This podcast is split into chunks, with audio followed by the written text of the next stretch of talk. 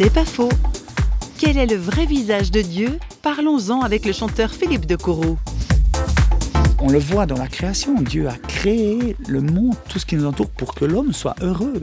Il y a vraiment une volonté de nous donner le mode d'emploi où Dieu dit, mais voilà comment faire pour être heureux. Et quand on parle de Dieu le Père, alors ça c'est des mots que j'emploie avec précaution parce qu'il y a tellement de gens qui ont une image faussée du Père. J'ai rencontré tellement de gens qui ont vécu l'inceste. Mais l'image du Père, ce Père qui est là pour son enfant, qui désire le bonheur de son enfant, qui est là pour le soutenir, pour l'encourager, pour lui pardonner quand il a fait des bêtises tout ça, cette image de Dieu le Père, c'est extraordinaire.